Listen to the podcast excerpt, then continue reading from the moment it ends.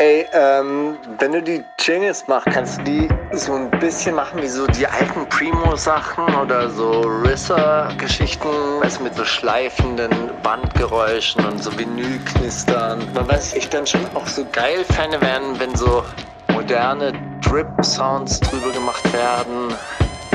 Und eigentlich auch so 808-Wing-Schleifer-Sounds, weißt du, so richtig verzerrte. So dass halt richtig knallt. Wundersame Rap-Woche mit Mauli und Steiger. Herzlich willkommen zum äh, literarischen Quartett minus eine Person. Literarisches Trio, das ergibt sich ja dann nicht, also das erschließt sich ja nicht. Aber wir haben heute zu Gast den Schriftsteller und Liedermacher Henrik Boll. Ja, hallo. Das hatte ich mir überlegt. Wir haben heute zu Gast den Schriftsteller und Liedermacher Hendrik Bolz. Hallo Hendrik. Hi, freue mich sehr. Ja, also wir sind wirklich, wirklich äh, freu, freudig aufgeregt auf diese Sendung, weil wir wirklich große Fans von deinem Buch sind. Ja, schön, freut mich. Ja. Das da heißt Nullerjahre, nur für alle Leute, die das nicht mit, aber sollten eigentlich alle mitbekommen. Genau, also äh, wir haben es, glaube ich, schon mehrfach empfohlen in dieser Sendung. Und das Krasse ist, ich habe mehrfach in privaten Gesprächen dieses Buch erwähnt. Nur einfach, damit du weißt, wie viel, also wie beeindruckend ich dieses Buch fand. Ich, äh, ja, freut mich sehr zu hören. Ich wurde sogar angesprochen, ähm, einmal in Köln äh, im, im Zug. Da kam so ein, so, ein, so ein Typ dann durch den Waggon gelaufen und meinte so, ey, bist du hier nicht, äh, hier, Testo, Hendrik, bla bla. Ich so, ja, ja, ja, ich höre gerade Mauli und Steiger und die haben irgendwie dein Buch empfohlen und ich werde es mir jetzt als Hörbuch reinziehen. Also, äh, ja, ja, vielen Dank dafür, habt ihr, ihr geinfluenced. Siehst du mal. Die, die erste intensive so Unruhe, die das in mir verursacht hat, als das gelesen, also, als es direkt rauskam, ist es direkt irgendwie in zwei, drei Tagen durchgelesen und war so richtig elektrisiert und war dann so, haben wir uns zwischendurch auch ein, zwei Mal gesehen oder uns über Weg gelaufen. Ich war so, oh, frag ihn jetzt nicht die ganzen Sachen, die so brennen. Hebt dir das für jetzt, auch wenn jetzt so, schon so viel Zeit zwischen, ich bin da sehr, sehr entspannt drüber mittlerweile, aber ich habe das auch super oft eingebracht, wenn ich irgendwie mit Freunden, mit denen ich aufgewachsen bin, unterwegs war, irgendwie probiert ihren Blick auf diese Zeit und, und, und so aus heutiger Sicht, das ja immer über das Buch, das war ein guter Einstieg, um so jetzt eigene Aufwachsen zu reflektieren und dann auch festzustellen, ey, eigentlich ist das eine, eine, unfassbar universelle Dynamik, die dann mal mit weniger, mal mit mehr Gewalt, mal mit weniger Drogen, mal mit mehr Drogen so oder so ähnlich eigentlich überall abgelaufen ist. So in Steigers Generation haben wir schon festgestellt, dann eher mit, mit äh, auf intellektueller Ebene wurde gemobbt. Der spitzen Zunge gefochten. äh, Nichtet. Aber Gewalt war bei euch auch ein Thema, oder? Ähm, Jugendgewalt in der vor, also ja, also ja, klar, stimmt. Mhm. Ich hätte jetzt gesagt, nee, war eigentlich gar kein Thema, aber wenn ich dir jetzt erzähle, wie oft ich mich äh, geboxt habe oder wie oft ich verprügelt wurde, äh, war es natürlich auch ein Thema. Und es war auch immer ein sehr schmerzhaftes Thema. Also deshalb habe ich ja auch angefangen dann irgendwann mal mit Kampfsport, weil ich ja gedacht habe, ey, das sind Gespräche und ich muss diese Sprache lernen. Ja, ich kann diese Sprache nicht oder ich habe diese Sprache immer nur sehr einseitig gelernt, nämlich als Opfer. Nämlich immer nur das auszuhalten oder die andere Wange hinzuhalten. Ich meine, ich habe die Leute auch teilweise ausgelacht, die mich verprügelt haben. Der eine ist komplett durchgedreht im Schwimmbad. Es, war, es gab immer so Orte, Schwimmbad, Eishalle, Eisdisco. Es war die Hölle. Du wusstest, du kriegst auf die Fresse. Mhm. Ja, Schuldisco. Irgendein Typ kommt hinter der Säule vor, nimmt mich am, am Kragen, schlägt mich mit dem Kopf gegen die Wand und so weiter. Also richtig, richtig bescheuerte Sachen. Und ich hab die halt ausgelacht. Also der eine Typ im Schwimmbad, der hat mich in so kennt ihr diese, also die, na die Schränke halt. Die, also ein Spind. Ja. So, so ein Spind. Da hat er mich so reingestopft. Und ich habe ähm, halt die ganze Zeit äh, weiter gelacht. Das war so quasi meine, äh, meine Strategie, damit umzugehen. Aber es war natürlich auch äh, trotzdem demütigend, mhm. auf jeden Fall. Ja, so, so im Buch und, und allgemein jetzt auch in den Gesprächen. Ich leite das ja so ein bisschen her, dass so diese Normalisierung von Gewalt, dass es auch damit zu tun hatte, dass halt kein Staat mehr interveniert hat. Also dass halt so diese zwischen den Systemen, dass da so ein, so ein, so ein Vakuum war. Ähm, aber bei dir, da war ja kein Systemumbruch. Also, genau gab es da nicht die Idee, ja gut, hier müsste eigentlich äh, ja, dann, dann ein Erwachsener, ein Lehrer oder, oder Polizei oder irgendwer wür- müsste hier sagen, ey, pass mal auf, so geht es nicht. Ich glaube, ich komme wirklich aus einer anderen Zeit noch. Also so. Everybody so, was Kung Fu Fighting, oder? Naja, das war wahrscheinlich, das waren wahrscheinlich die, die Hits meiner, meiner frühesten Kindheit. Ich glaube, Everybody's Kung Fu Fighting ist so ein 70er-Jahre-Ding, oder? Ich also weiß da war bist ich. du nicht in den 70er Jahren? Ich bin in den 70er Jahren geboren und wahrscheinlich auch die, die heftigsten, also die heftigsten Gewalterfahrungen habe ich wahrscheinlich in den 80er Nee, Jahren. aber, aber so, aber so, so, so Kämpferfilme, das war schon trotzdem noch ein Ding, ja, oder nicht? ich glaube, ich glaube, man hatte damals wirklich äh, auch noch ein anderes Verhältnis zur, zur Gewalt. Das war, das war, also erstens, Gewalt in Familien war noch nicht so sanktioniert und nicht so geahndet wie heutzutage. Also ich glaube, heute äh, schlagen innerhalb der Familie als Erziehungsmittel, das ist wirklich verpönt. Das gibt's, aber das ist wirklich verpönt und, und kann eben auch sanktioniert werden. Also dieses Bewusstsein gab es ja damals nicht. Äh, Kinder, äh, wenn die einen Klaps und so weiter. noch das keinen hat noch keinem umgebracht. geschadet. Ja. Dann das andere ist irgendwie so, Jungs raufen sich oder Jungs schlägern sich. Und also wirklich auch die Reaktion meiner Eltern teilweise, naja, wegen deinem schönen Gesicht werden sie dich nicht äh, verprügelt haben, du wirst schon was gemacht haben. Also so, das war so quasi auch dann noch Das die, war- das war die Reaktion zu die Hause. Einstellung oder die, die Reaktion zu Hause. Und das, das war natürlich dann schon so, so ein bisschen so, wow, okay. Ähm, wie ist das? Es gibt ja im Buch so, so, so Kindergartenszenen auch oder so eine prägnante, wo ich auch merke, ah, das, das triggert die Leute richtig. Da habe ich super viel Feedback bekommen und auch ähm, ja auf den Lesungen habe ich die auch vorgelesen. Es hat echt, äh, ja, da ist dann immer viel passiert. Ähm, war das dann bei dir auch ähnlich? Weil also ich kenne jetzt von Westdeutschen so das Feedback, ja, also so so diesen ähm, diesen diese Zwänge und ist auf und jetzt mach Mittagsschlaf und so weiter. Ja, kenne ich auch, aber eine Generation vorher. Genau. Aber ich bin Ah. ja die Generation vorher. Genau, also das ist es, äh, ich glaube, auch das hat sich sehr stark verändert. Aber diese, diese Geschichten, also man, man sagt ja immer so, ah, das ist typisch Osten, was du da beschrieben hast. Ja, irgendwie so, die, die Kinder müssen auf den Topf gehen und dann müssen sie aufessen. Äh, diese äh, Kindergartentanten, die mit dem Schlüssel nach dir geworfen haben, die gab es noch. Aber die sind während meiner Zeit ausgestorben.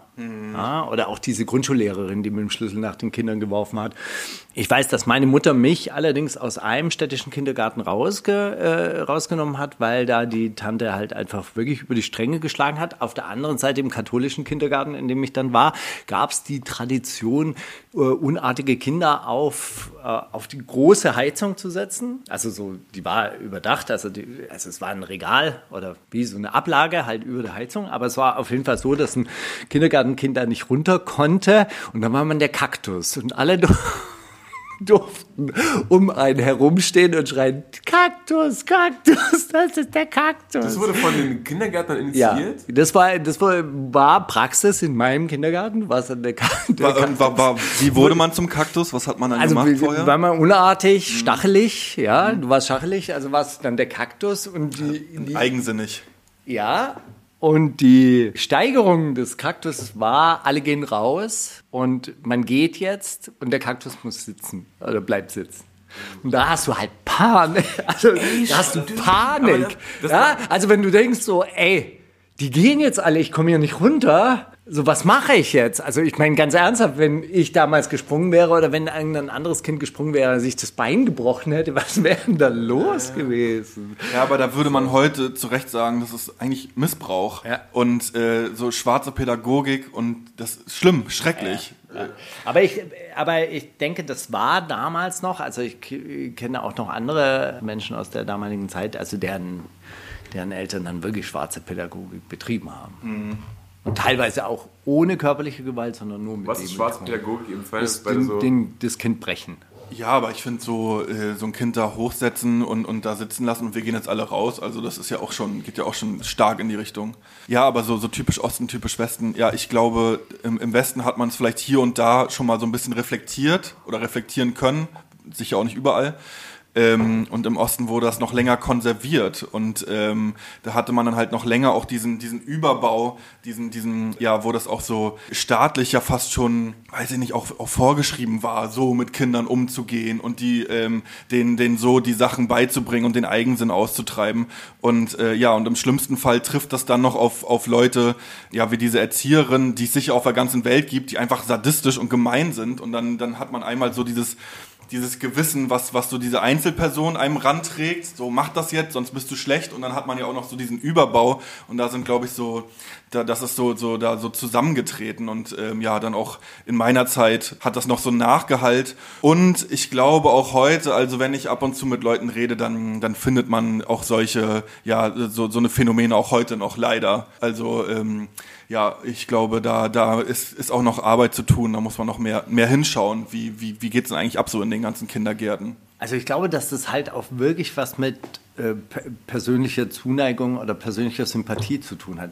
Also ich glaube, es gibt halt Kinder, die kann man nicht leiden und wenn du dann aber in so einer Machtposition bist und das dann ausnutzt oder mhm. das nicht irgendwie genügend reflektierst und so weiter, dann kommst du natürlich zu so einer Ding, ey, ja, das ist Arabelle, die macht alles richtig und Hendrik, mhm. äh, hast du Arabelle äh, die Schubkarre weggenommen? Warum musst du dich immer prügeln? Prügel dich doch Mhm. Das war übrigens auch so eine Szene, wo, ich, wo, wo man diese Ohnmacht so spürt in deinem Buch, wo so. Welche Szene meinst wo die, du? Wo die Dieses, dich aus dem Sandkasten rausprügeln und die sagen, und was machst du? Und du petzt auch noch. Genau. Ja, einer, mein, mein Matze oder nee, mein Marcel, glaube ich. Mein Marcel, der macht sowas nicht. Äh, Ronny. Nee, René. Äh, René, René genau. genau. Ja, nee, schon Marcel war das Mobbing-Opfer. Aber, ähm, ja, voll. Aber das ist echt so ein Ding gewesen so. Äh, ja, was machst du? Du petzt. Das ist richtig verabscheuungswürdig. Und du bist eigentlich noch schlimmer, dass du jetzt darüber sprichst was ja aber auch äh, ja so ein bisschen auch so symptomatisch ist, so ein bisschen auch für wie wie wie damals eigentlich so mit dem mit so so, so rechten Phänomenen umgegangen wurde. Was? Nein, mein René, der macht sowas nicht und äh, du übertreibst da auch und äh, ähnlich was du gesagt hast, ne? Also ähm, naja, hast du vielleicht auch ein bisschen provoziert, kann das vielleicht sein, äh, dass da so dass so so so eine Täter-Opfer-Umkehr gemacht wurde. Ähm, und auch super interessant an diesem Petzen, dass man nicht petzt. Ja, das hat sich ja auch super gut vertragen dann mit so einem, weiß ich nicht, äh, äh man geht auch nicht zur Polizei und, ähm, mm. und als echter Gangster regelt man natürlich alles selber und so. Ähm, und ich glaube aber, dass es ja auch in gewissen Milieus auch ist heute so auch auch im Westen, ne, dass das einfach ähm, äh, das geht gar nicht so äh, irgendwo petzen, das macht man nicht, weil dann kriegt man noch gleich dreimal schlimmer auf den Sack. Aber es ist natürlich blöd, weil man dann ja, wenn man, wenn man das Gefühl hat, naja, ich, ich habe keinen Ansprechpartner, dann kommt man ja zu dem, was du meintest, ja, ich muss die Sprache selber lernen, ich muss das selber regeln. Und ähm, ich kann mich jetzt entscheiden, ja, wenn hier keiner interveniert, bin ich Täter oder Opfer, ja, dann bin ich vielleicht auch lieber Täter. Ist doch irgendwie auch.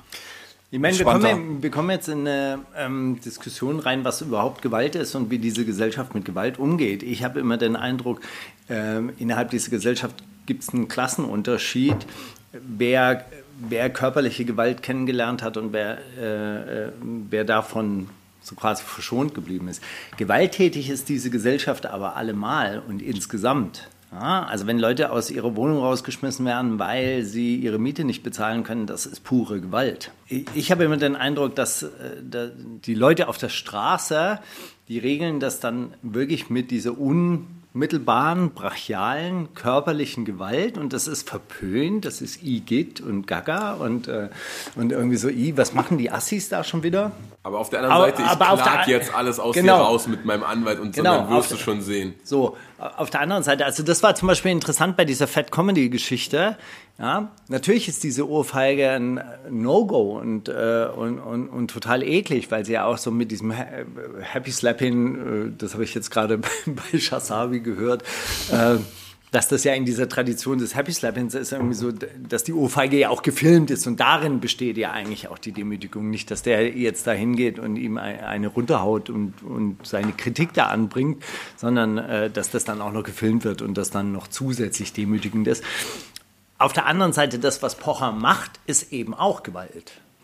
Ja, und das fand ich damals zum Beispiel auch, äh, auch interessant, ohne dass ich, äh, dass ich Flair da jetzt äh, großartig verteidigen würde. Aber als dieser Frederik Schwilden sich über den sozialen Status von Leuten aus Steglitz lustig gemacht hat und Flair gehört da dazu und die, die, die, die, die drücken sich ja nur in der Innenstadt rum, um sich am Wochenende die, die Nasen an den Scheiben der Luxusgeschäfte platt zu drücken und da so, so quasi also wirklich so eine soziale Schicht kaputt gemacht hat.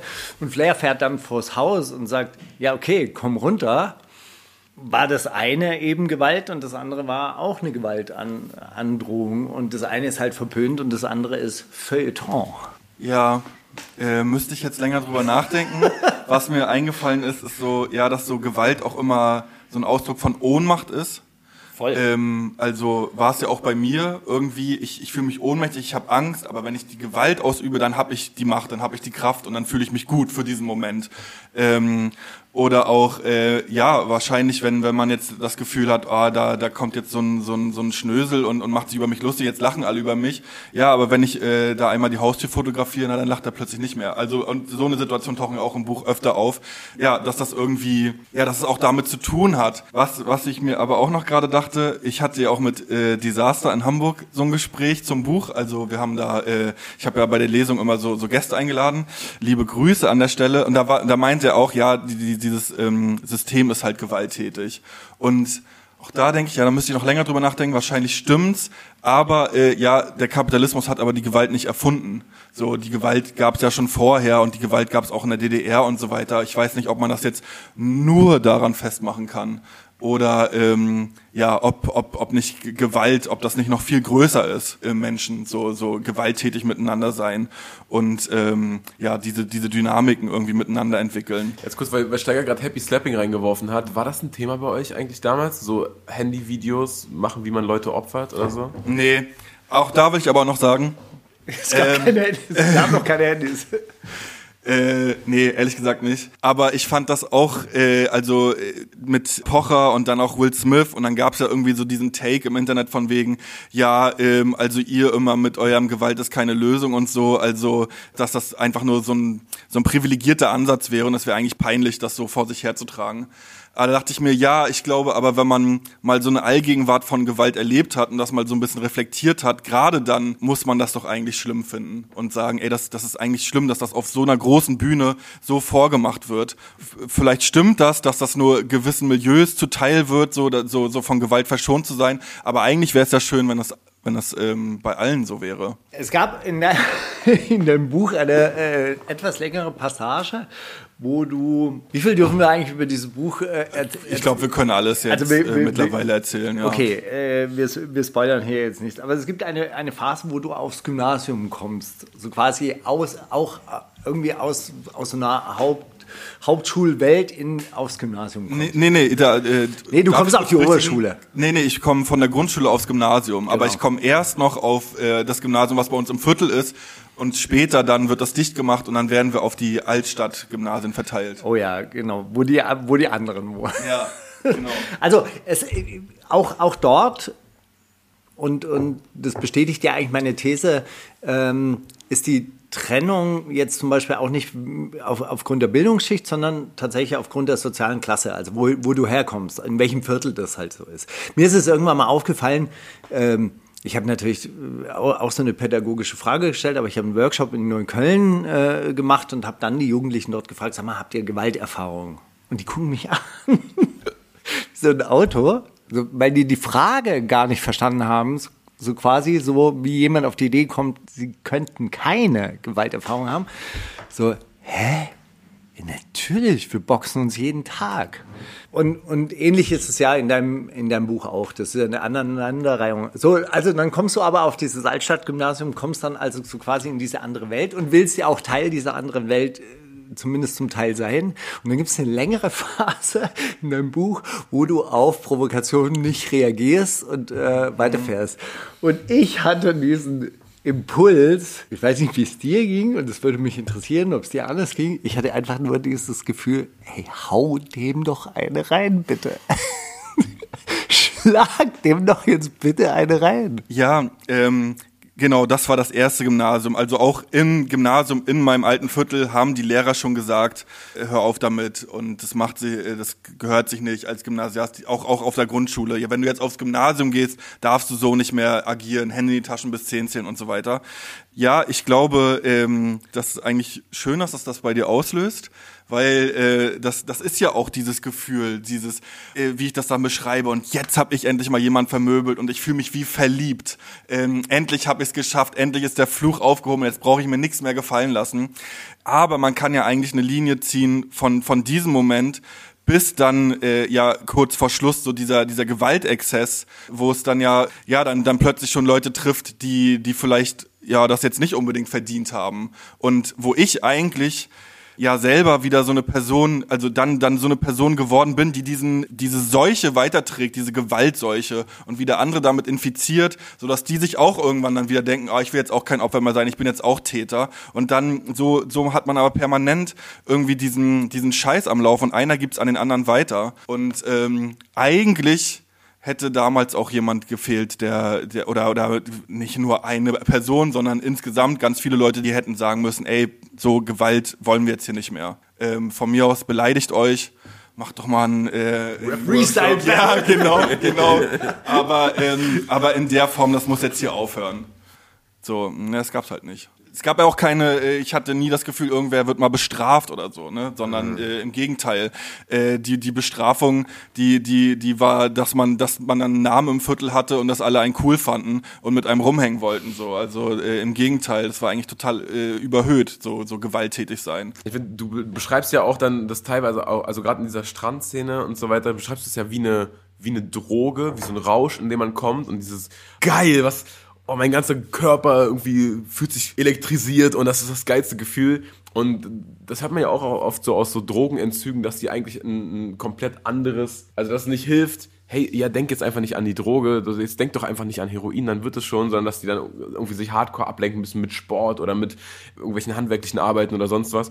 So wäre das eine Option gewesen, also so irgendwas komplett anderes zu finden, was so, worin du aufgehst? Ähm, na, vorher waren es ja die Drogen. Ja. Ähm, und ich glaube, ich war ja dann so labil. Ich äh, beschreibe das ja, dass das eigentlich alles, was ich vorher so abgespalten habe und weggedrückt habe, die ganze Angst, Trauer, die ganze Schwäche, die ja in so einer Welt keinen Platz hat, wo man ja immer ähm, ja hart miteinander ist und hart sein muss, äh, das hat ja bei mir auf Dauer nicht funktioniert, sondern das hat sich so aufge, aufgesammelt und ist dann so aus mir rausgeplatzt in Form von Panikattacken und, und, und Depressionen. Und ich wusste aber gar nicht, was das ist. Ich dachte einfach nur, ja, ich bin jetzt bekloppt. So, also, aber es ist ja auch, passt ja auch irgendwie, ist ja auch symptomatisch, wenn man die ganze Zeit erzählt bekommt, ja, Gefühle sind was Verrücktes. Mhm. Ähm, oder, oder zumindest diese, diese Gefühle. Und ähm, dann war, dann, dann habe ich mit Drogen aufgehört und dann war aber Gewalt das nächste Mittel, um mich eigentlich so zu stabilisieren. Da ähm, so, so, so beschreibe ich das ja auch. Ja, ich, ich äh, pfeife aus dem letzten Loch. So, ich muss mir noch Bier reinkippen und so, damit ich überhaupt gerade gerade stehen kann. Sonst, sonst, sonst habe ich das Gefühl, ich falle hier zusammen, ich falle tot um oder ich krieg gleich wieder die nächste Attacke und dann wird's richtig peinlich. Mhm. Ja, genau, ich kipp um oder ich piss mir ein oder so. Ähm, also so, so eine komischen Horrorvorstellung. Aber in dem Moment, wo jetzt dann so ein Typ auf uns zukommt und so das Adrenalin reinschießt und ich so hochfahre und dann hau ich dem sogar noch auf die Fresse, dann äh, da ist das weg, da ist meine ganze Schwäche weg und da bin ich, da bin ich stark, da fühle ich mich gut und auch noch so die die Zeit danach. So und vielleicht auch noch so ein paar Tage, dann kriegt man so ähm, die Schulterklopfer und dann bin ich ja, weiß nicht, jetzt jetzt bin ich wer und jetzt habe ich ja bewiesen, dass ich noch, ähm, dass ich lebensfähig bin, weil ich kann ja jemand auf die Fresse hauen, also bin ich ja, bin ich ja da und bin ja irgendwie, ähm, bin ja, bin ja vital. Ähm, aber ja, dann, dann ist natürlich das Problem, das hält nur ein paar Tage und irgendwann kriege ich dann wieder die Schwäche rein und dann muss ich ja eigentlich wieder den nächsten hauen. Und ähm, auch in dem Sinne wie eine Droge, dass man ja auch immer das wieder äh, äh, steigern muss und auch, ähm, dass es sich für den Moment so so geil anfühlt, ja wie ein Rausch und ja ich ja, beschreibe das ja, dass er fast so sexuelle Ausmaße, ähm, aber gleichzeitig auch so zerstörerisch ist. So und ich schreibe ja auch, ja ich eigentlich konnte ich froh sein, dass da irgendwie die Bullen kamen und äh, zehn Jahre früher, ja dann sind das eben die Situationen, wo dann so ähm, jugendliche Skinheads im Osten in so einen Gewaltrausch kamen und dann dann ein Schwarzer nicht mehr aufgestanden ist mhm. und ähm, ja das halt schrecklich. Gewalt ist schrecklich. Ist nichts, äh, nicht, nichts, nichts Schönes. Nee, es hat halt auch wirklich was äh, Selbstzerstörerisches, glaube ich. Also Das ich glaube auch. diese Demütigung, die man dem anderen zufügt, die äh, hinterlässt eben auch äh, Sp- Spuren bei einem selber. Ich muss sagen, dass ich dieses Hochgefühl, erstens, ich meine, ich habe nie, nie großartig viele Leute verprügelt, aber wenn ich mal zurückgeschlagen habe oder wenn ich mal jemanden zurück umgehauen habe, dann kam bei mir relativ schnell so, so dieses Gefühl, so, ah, war es vielleicht zu hart, war es vielleicht zu, zu doll, hätte man es nicht ein, einfach entspannter regeln können. Eine Frage, die, die ich mir stelle, wäre das durch ein gut angeleitetes Kampfsporttraining, weil äh, man muss es ja relativieren. Du beschreibst ja sogar, äh, dass du beim Kampfsporttraining warst. Das ist so eine Art Kampfsporttraining. Aber wäre das durch ein gutes Kampfsporttraining vielleicht einigermaßen in den Griff äh, bekommen zu sein? Weil ich meine, da hast du diese körperliche Auseinandersetzung. Du suchst sie ja, du hast diese Sparringssituation, du hast sogar irgendwie diesen Adrenalin, aber es ist halt irgendwie geregelt und es ist nach, nach Regeln. Und man gibt sich danach die Hand und man kann sich dann auch Ähm, ja, interessante Frage, kann gut sein. Ich habe ja selber nicht, nicht äh, lange Kampfsport gemacht, zum, äh, vor allem nicht in dieser Phase. Du hast vor allem Kung Fu gemacht bei so Äh, einem ich habe noch, ich sag, ziemlich weirden Sifu.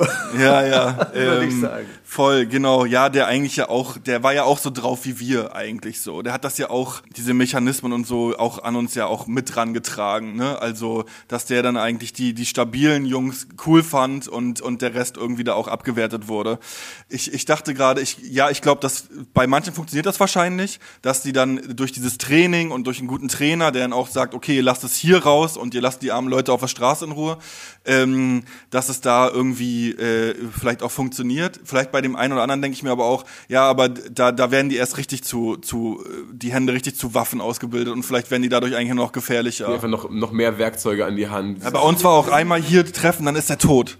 Ist so, ja, aber es ist nichts Schönes, wenn jemand stirbt. Genauso wie du sagst, ne? Es bleibt ja was an einem kleben. Also wenn ich da, selbst, selbst wenn das der, das größte Arschloch der Welt ist und ich hau den, dass der stirbt, ja, da werde ich, das werde ich mein Leben lang mit mir rumtragen. Da werde ich nicht denken, oh, das war aber gut. Ja. Die D-Mark-Punkte, die, die wir alle kennen. Du Das kenne ich aber auch, so, so Situationen als Drittklässler, wenn dann irgendwer reinkommt, ey, Marc hat uns einen tödlichen Karate-Trick gezeigt. So, okay. Wenn du hier 10 Sekunden hältst und so. Äh, dann ja, stirbt er vier, 14 Tage später vor allem. Das ist das, Völlig das, ist das absurd. ich Geheimnis. überlege, wie alt man war, wenn man sich so einen Quatsch erzählt hat. Ne? Aber nichtsdestotrotz, das sind die Gedanken, die ich mir zum Beispiel mache. Äh, hat ja jetzt noch nicht so ganz geklappt mit meinem äh, Kampfsporttraining im Jugendhaus, aber äh, soll, soll als Trainer. Ja, soll ja äh, tatsächlich stattfinden. Die Frage, die ich mir natürlich stelle, ist, welche Techniken bringt man diesen äh, jungen Menschen denn überhaupt bei? Weil Judo-Techniken, die haben diese äh, unangenehme Eigenschaft, dass sie entweder tödlich oder halt wirklich äh, schwer, schwer verletzend sind. Und wenn dann, wenn ich mir dann vorstelle, dass dann irgendwann mal so eine Straße von gebrochenen Armen ihren Weg pflastern und ich habe ihnen das auch noch beigebracht, das fände ich äh, tatsächlich schrecklich. Hast du Cobra Kai geguckt? Nee, Ja, okay. Was ist das? Das ist so eine Netflix-Serie über so, äh, ich, es basiert, glaube ich, auf Karate Kid. Genau. Ja, ja. Und ähm, es spielt aber in, in der heutigen Zeit und die bauen dann nach Schulen auf und bringen den Kindern bei, sich zu wehren. Aha. Gegen die Bullies. Äh, Aber was ja, machst du, wenn du die Bullies unterrichten sollst? Genau, ja, ja, genau. Das ist dann so der, der Konflikt, dass so die einen dann eigentlich so die Bullies ausbilden und, und die anderen diejenigen, die dann ja, sich dagegen wehren. Ja, aber es ist irgendwie, Darf ich mal- sich dagegen, wer gewinnt? Immer mal, immer, immer wieder andere. Und die, die Serie, äh, so der, der Mechanismus der Serie ist auch, dass sich immer wieder neue Leute miteinander verbünden und man dann äh, ganz rührselig wird. Also mich, mich kriegt das leider dann auch, dass ich, ah, und dann auch immer so, so Vater-Sohn-Problematiken und so. Und dass man, ähm, ja, also kann man sich schon mal geben, ist eigentlich äh, ganz äh, leichte, anrührende Kost.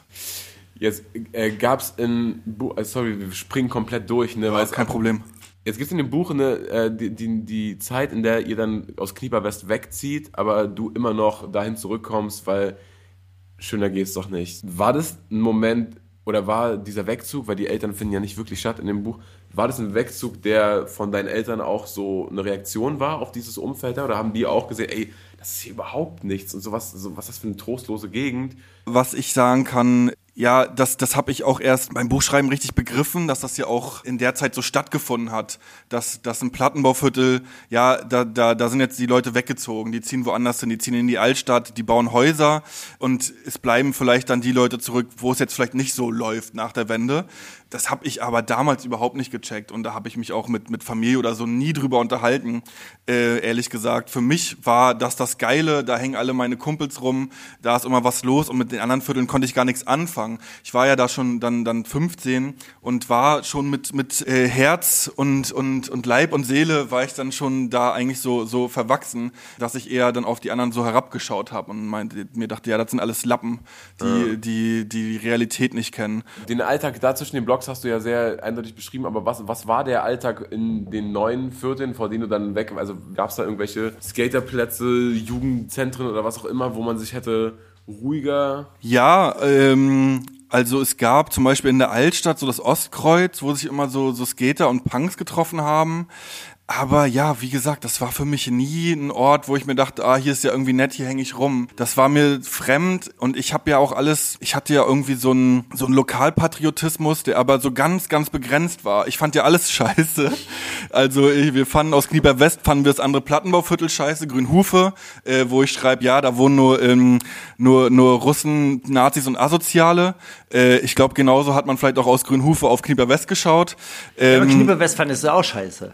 Nee, damals nicht, ehrlich gesagt. Gab es da Häuser, die du scheiße fandest? So, ah, euer Haus, mit dem man immer gar Nee, nee, ich fand Knieper Westert ist das Geilste. So, und das ist, äh, hier wohnen alle coolen Leute und äh, hier, ja, weiß nicht, ist es modern und, und cool und alles andere ist Dreck. Und ähm, Greifswald ist Dreck, so, wenn man aus Stralsund kommt, dann hasst man Greifswald, Rügen hasst man auch und ähm, ja, Mecklenburger eigentlich auch. Das war damals nicht so Thema, ich glaube, das ist heute mehr Thema, weil das sind ja eigentlich schon Wessis. ähm, ja, und äh, so so war ich eigentlich drauf. Ja, ich habe mich, ich war so gewöhnt an Knieper West, dass ich auch mich nur da wohlgefühlt habe. Ich glaube, vielleicht ist ist so ein bisschen vergleichbar, wenn man so äh, als als zugezogener ähm, mal mit so Urberlinern spricht, die dann so sagen, ja, ich war eigentlich bis zu meinem 17. Äh, Lebensjahr habe ich mein Viertel nicht verlassen mhm. äh, oder meinen Bezirk nicht verlassen und war vielleicht mal am Alex oder in der in der ähm, Kudam da Minicity ähm, und so ähnlich war das bei mir eigentlich auch so. Ich habe ich habe wollte nicht nicht woanders hin und wollte nicht woanders rumhängen, da kenne ich ja keinen. So und da in meinem Viertel kannte ich ja eigentlich vom Sehen so ziemlich jeden und dadurch habe ich mich da auch wohlgefühlt. Aber auch geil paradox war ja eigentlich trotzdem der Alltag da auch so ein ständiges äh, nichts anmerken lassen, durchboxen und bloß also ja, Witz. Aber das habe ich damals überhaupt nicht so wahrgenommen. Damals dachte ich, ja, bei uns ist es nett. Ich kannte nichts anderes, ja. Bei uns ist es nett und wenn ich so Rap höre, dann denke ich mir so, boah, Alter, in Berlin, die sind ja total das, die ganze Stadt ist ja ein einziger, äh, weiß ich nicht. Die ist ja richtig Pforte zur Hölle. Drogen und Gewalt die ganze Zeit, wer hält das denn aus, ja. Okay. Ja, ich meine, das ist, äh, das ist etwas, was uns ja bei diesem äh, Buch, was ich letzte Woche, glaube ich, auch schon mal erzählt habe, was ich bei der Recherche zu diesem Buch ja immer so erstaunlich fand. Die Leute äh, empfinden ihren Alltag ja immer als Normalität. Und wenn du dann sagst, ja, sprich doch mal über Polizeigewalt, sprich doch mal über Rassismus, na, gibt's nicht. Äh, haben wir, haben wir nie erlebt. Und äh, je länger man mit denen spricht, desto mehr Geschichten ploppen da auf. Aber es gibt kein Bewusstsein, dass das jetzt irgendwie ausgewöhnlich oder schlimm ist, sondern das ist Normalität. Und bei dem, was du gerade erzählt hast, muss ich immer es gibt so eine äh, Definition von Heimat. Heimat ist die absolute Unterwerfung unter das Unvermeidliche. Ja, man findet das geil, was man eh nicht ändern kann. So und, und deshalb findet man Heimat und, und, und äh, die Fortführung des Gedankens, der größte Misthaufen kann Heimat sein und das wird dann bedingungslos verteidigt. Und das ist halt eben auch die so quasi der Ursprung von so sowas wie einem Nationalstolz und dann auch natürlich auch die, die Fortführung, wie absurd Nationalstolz ist. Du kannst nichts daran ändern, du bist da reingeboren und dann ist es halt quasi die absolute Unterwerfung. Naja, gut, also ich habe den Pass, dann finde ich ihn Gibt's halt auch geil. Geileres, ja. Es gibt nichts Geileres, ja. Ja, aber ich denke mir so, gerade wenn einem irgendwie ein Ort oder ein Landstrich oder so am Herzen liegt, äh, gerade dann ist doch wichtig, das nicht einfach nur abzufeiern, sondern irgendwie genau hinzuschauen und sich zu überlegen, naja, was sind denn da für Probleme und wo muss man noch hinschauen, was kann man eigentlich besser machen. Äh, ich denke mir, so ist ja irgendwie wie in einer Beziehung eigentlich, ne? Wenn man, Ja, ja. wenn man immer nur sagt, nee, alles gut, nein, bei uns ist immer alles toll, nein, mir geht's richtig super, ähm, ja, dann, dann, dann werden die Probleme, äh, äh, weiß nicht, nicht gelöst und irgendwann knallt's dann und eigentlich die Person in der Beziehung, die sagt, ey, lass uns mal über das und das reden, die signalisiert damit ja eigentlich, ja, du bist mir was wert, ich will, ich will das mit dir weiterführen und ich will mit dir das durcharbeiten. Also da kommt mir halt eine Szene aus deinem Buch in den Sinn und die, die, die, die zeigt halt auch diese, diese Verzweiflung, so etwas zu machen oder auch das Unvermögen, so etwas zu machen. Und zwar wird bei eurem Spielplatz werden neue Bäume gepflanzt. Also es hat sich jemand Gedanken darüber gemacht, wie dieser Ort schöner werden könnte. Ja, das, was du gerade beschreibst, irgendwie so quasi. Wir machen Community-Arbeit und ihr reist in absoluter, absolutem Nihilismus diese Bäume wieder ab mit den Worten, es darf nichts Schönes in dieser Gegend. Dieses, die, also diese Welt ist hässlich und so soll sie auch sein. Das äh, Gefühl, dass es uns allen gehört, das existiert eben nicht, weil die Leute haben ja nicht mitgesprochen. Das haben ja irgendwelche Leute in der Stadtverwaltung haben sich gedacht, ja, also hier so ein paar. Die, die Bäume könnten einem scheißegal sein, aber auch der, auch der Bolzplatz und so, alles wurde ja zerlegt, alles, was eigentlich für euch und was euch auch, was ihr benutzt habt, wurde trotzdem irgendwie kaputt gemacht. Weil Ja, ich habe das auch noch nicht final äh, durchschaut. Ähm, ich dachte so zum einen ist es die Verlängerung von diesem, na, ein cooler Typ, der schmeißt Müll auf die Wiese und geht über Rot. Also alles, was man eigentlich nicht machen darf, das muss man machen, weil dann zeigt man, was man für ein, für ein krasser Typ ist und wie mutig man ist. Äh, auch aus diesem, ähm, man darf nicht ängstlich sein, man darf keinen Schiss haben und alles ist eine Mutprobe und man muss sich eigentlich immer gegenseitig beweisen, wie mutig und wie, wie stark und wie doll ich bin. Und ja, dann pflanzen da Leute irgendwie ähm, frische neue Bäume und das war bestimmt schweineteuer und ich mach die jetzt kaputt und äh, guckt mich mal alle an. Also der skrupelloseste, der war ja immer so der, der Held des Tages, der dollste, der geilste. Ich glaube, das spielt mit rein. Dann auch dieses, ja, damit ist es nicht getan. Also irgendwie, wir, wir hängen da rum und kiffen uns äh, den ganzen Tag die Birne zu und saufen und machen Spuckepfützen. Ähm, und ja, dann pflanzt jetzt ein paar schöne Bäume hin. Damit hören wir ja nicht auf, so zu sein. Und äh, ich glaube, das ist so ein bisschen äh, Achtung Hot Take, aber äh, so auch die, in diesem Ost-West-Ding irgendwie auch so, so so dieses Phänomen, naja, schmeiß denen mal ordentlich Kohle rüber und dann wird bei denen schon alles, dann dann, dann benehmen die sich schon und dann wird wird wird sich da schon alles richten und es ist es ist, ist wichtig und ist gut und äh, danke an alle Westdeutschen dafür, aber ähm, aber es, es gibt halt noch eine andere Ebene, so und und äh, auf der man sich ja auch begegnen muss und was halt total wichtig wäre, zu schauen, was brauchen die Leute eigentlich da drüben, was haben die für Probleme und und wie geht's denen eigentlich so? Und wie können wir dann da irgendwie ja zusammen irgendwie vorwärts kommen und nicht einfach nur ja nimm das Geld und fertig. Und so ist es dann auch da, ja hier ist ein Spielplatz und jetzt haltet euer Maul, aber ähm, nee, so scheiß auf deinen dummen Spielplatz. Ich und ich glaube, was halt wichtig wäre und das ist ja auch äh, ein guter Kumpel macht das ja unter anderem auch von mir äh, richtig Jugendsozialarbeit und das auch ein, eine Arbeit für Profis. Also ich glaube auch ähm, mich zum Beispiel, ja, wenn da so ein Sozialarbeiter angetanzt wäre, ja, weiß ich nicht, ob ich da so schnell irgendwie Vertrauen gefasst hätte oder ob ich nicht gesagt hätte, er soll sich verpissen, ich will hier in Ruhe kiffen. Ja, da müssen irgendwie Profis ran und da muss Geld da sein, da müssen Stellen da sein und da müssen einfach Leute,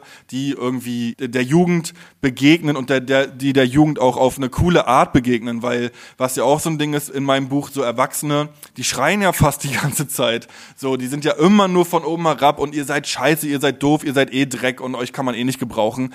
Ja, aber das ist ja, das ist ja eine, eine Haltung, die noch mehr dazu führt, dass man sich dann sagt, ja, dann gehe ich halt zu meinen Kumpels, wo ich kein Dreck bin und dann äh, nehmen wir halt Drogen zusammen.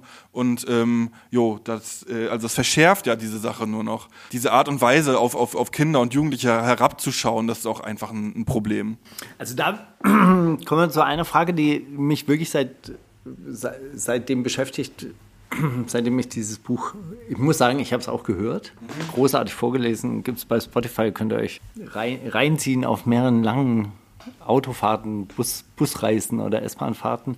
Und du hast es vorher auch gesagt, es hätte ja auch Leute geben müssen, die da einschreiten oder die, die irgendwas sagen oder die positiv und, und, und jetzt sprichst du auch davon, irgendwie Sozial, Sozialarbeiter haben gefehlt. Was mir wirklich aufgefallen ist, in diesem Buch gibt es keine Erwachsenen. Also Erwachsene kommen eigentlich so gut wie nicht vor. Also es gibt diesen einen Trainer mit Fukuhila-Schnitt, der irgendwie äh, sexistische Witze die ganze Zeit raushaut. Das übrigens, das finde ich super krass geschrieben. Wie so ein Film, in dem dann so irgendwann der Kameraschwenk kommt und hier sitzt die ganze Zeit die Mutter und die Tochter am Tisch. Das ist richtig krass geschrieben und das war richtig, das hat mich richtig ekelhaft erwischt, als ich das gehört habe, weil ich so, oh nein, fuck. Ja, freut Zeit. mich, dass das funktioniert hat. Gott, oh Gott, Alter. Ja, vor allem wird er ja auch am Anfang noch so, das ist der Coole, das ist der, Ju das ist der Jugendliche Daddy von einem Kumpel und ja. der ist Sporttrainer und Fußballtrainer. Und, und seine Anerkennung möchte man eigentlich. Ich fand Boah, die mega cool. Dann wird es aber so immer schwieriger, immer schmieriger und schwieriger mit diesem Typen und so. Also, das ist einer der wenigen, die Erwachsenen, die drin vorkommen. Dann gibt es noch so, so äh, diese Erzieher die, mhm. oder Erzieherinnen, die drin vorkommen. Lehrer eigentlich schon fast gar nicht. Ja, Eine Philosophielehrerin, die da mit mir so diskutiert, auf der anderen, ja. auf der später. Ja, aber die bleiben mir eher so schemenhaft. Ja. Also so, die haben ja überhaupt keinen bleibenden Eindruck. Und ansonsten existieren gar keine Erwachsenen in, ja. diesem, in diesem Buch. Ja, ja, genau. Wo waren Als, die oder wo sind die? Oder? Ähm, also erstmal so die, diese Episoden, die ich da jetzt beschreibe und aneinandergefügt habe, das waren halt Episoden aus dieser Kinder- und Jugendwelt, die eigentlich ohne Erwachsene stattfand. So, die genauso, wie du schon gesagt hast, die tauchen mal in der Peripherie so als, als Schemen oder Schatten auf, aber eigentlich ähm, spielen die so bei uns keine richtige Rolle. Das ist so abge unsere Welt ist abgekapselt von denen.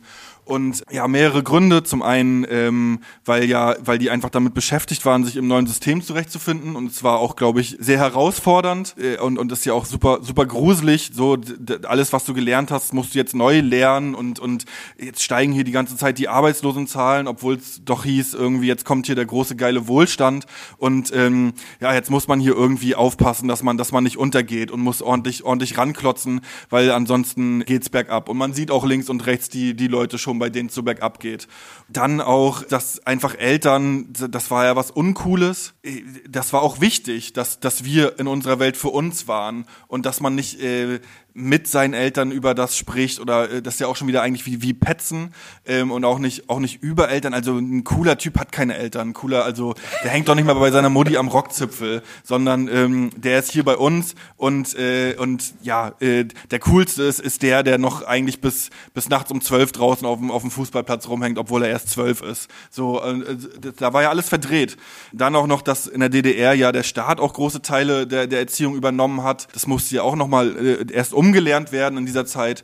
Und ja, das sind so, das sind so die Sachen, äh, die das so bedingt haben. Und dann, und es war auch irgendwie so jeder für sich, jeder in seiner eigenen Welt, wir in der, in der Kinder- und Jugendwelt, die Erwachsenen in ihrer Welt und dann noch die Rentner in ihrer ganz eigenen Welt so. Und da wurde nicht viel, äh, ich weiß nicht, da gab es nicht so viel Austausch zwischen diesen Welten.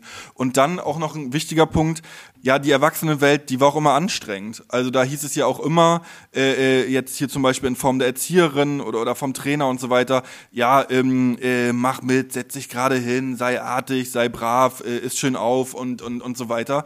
Da hatte man ja auch keinen Bock drauf. Weil man da dann immer so, äh, ja, weiß ich nicht, artig sein, sein sollte. Wie geil, wenn die Erwachsenen mal weg sind und wenn man mal die ganze Scheiße dann so, so, so rauslassen kann und mal richtig, richtig gemein sein darf.